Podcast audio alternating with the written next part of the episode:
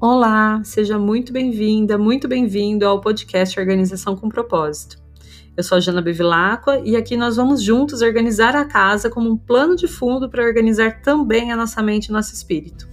Vamos lá?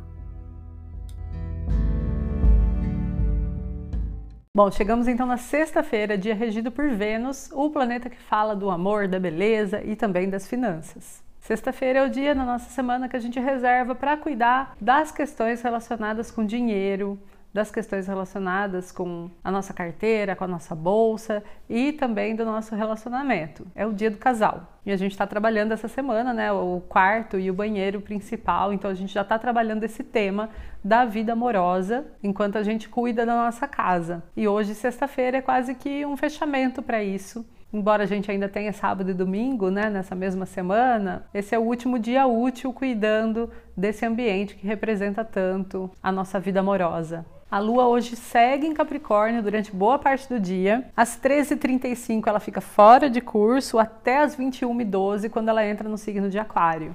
Então, durante a lua fora de curso, você já sabe, né? Não fazer compras importantes, não tomar decisões importantes também. Atenção para os imprevistos. Se precisar de coisas que têm horário marcado, já saiba que pode falhar. Sempre uma dosezinha extra de paciência durante as luas fora de curso. Bom, às 11h36 da noite, a Lua também atinge o seu ápice, chegando na fase cheia. E esse ápice vai acontecer no signo de Aquário. Então, é um momento que a gente vai falar também sobre delegar, sobre desapegar do controle das coisas. É hora de buscar inovar na qualidade de vida.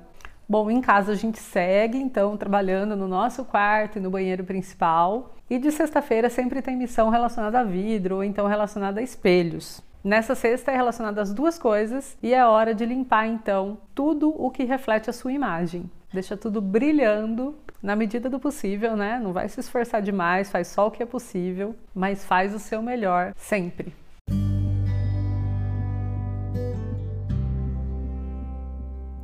Muito obrigada por me escutar até aqui.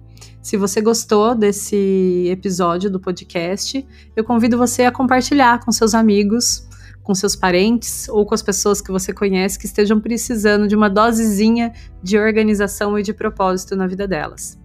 E também a me seguir lá no meu Instagram, janabevilacqua, onde eu compartilho bastante sobre esses e outros assuntos. Muito obrigada mais uma vez e até o próximo episódio.